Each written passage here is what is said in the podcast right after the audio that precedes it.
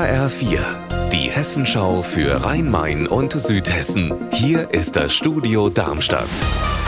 Mit Mike Markloff. Hallo. Die Europäische Weltraumagentur ESA startet morgen eine neue Mission. Um kurz nach 17 Uhr soll das Weltraumteleskop Euclid an Bord einer Trägerrakete vom US-Weltraumbahnhof Cape Canaveral abheben.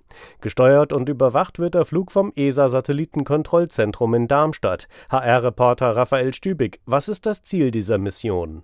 Euclid soll das Rätsel von dunkler Materie und dunkler Energie erforschen.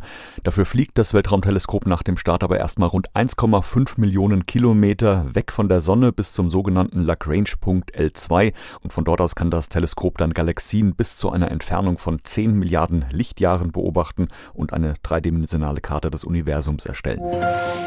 Am Sonntag wählen die Menschen in Rüsselsheim im Kreis Groß-Gerau einen neuen Oberbürgermeister oder eine neue Oberbürgermeisterin. Zur Wahl stehen fünf Kandidaten. Kurios, einer davon will eigentlich gar nicht mehr Oberbürgermeister werden. HR4-Reporterin Silke Sutter, was weißt du über die Kandidaten? Ich fange mal an mit dem parteilosen Christian Bien. Der hat sich aufstellen lassen, dachte dann, oh, lieber doch nicht. Da war es aber schon zu spät. Auf den Wahlzetteln steht er also trotzdem. Und das bekannte Gesicht, das ist Patrick Burkhardt. Burkhardt, ehemaliger Oberbürgermeister von Rüsselsheim von 2012 bis 2017. Er versucht nochmal und tritt neben Bien gegen Jens Grode an von der SPD, Steffen Jobst von der Wählergemeinschaft Wir sind Rüsselsheim und Daniela Zaun von der Satirepartei Die Partei.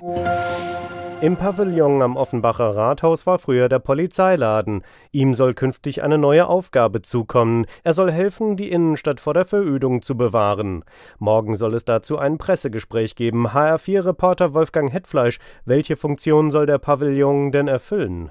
Er soll möglichst viele Menschen anziehen, also ein Treffpunkt werden und entsprechend frei zugänglich sein. Zum Teil wird das jetzt schon umgesetzt mit einem Jugendraum und einem Radraum, in dem sich alles ums Fahrrad dreht. Gastronomie mit einer Dachterrasse war auch mal angedacht, aber das Dach ist ziemlich marode und der Pavillon muss insgesamt renoviert werden.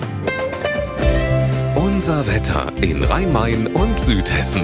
Es geht trüb in den Abend hinein, bei Werten um aktuell 19 Grad in Gelnhausen im Main-Kinzig-Kreis. Ihr Wetter und alles, was bei Ihnen passiert, zuverlässig in der Hessenschau für Ihre Region und auf hessenschau.de.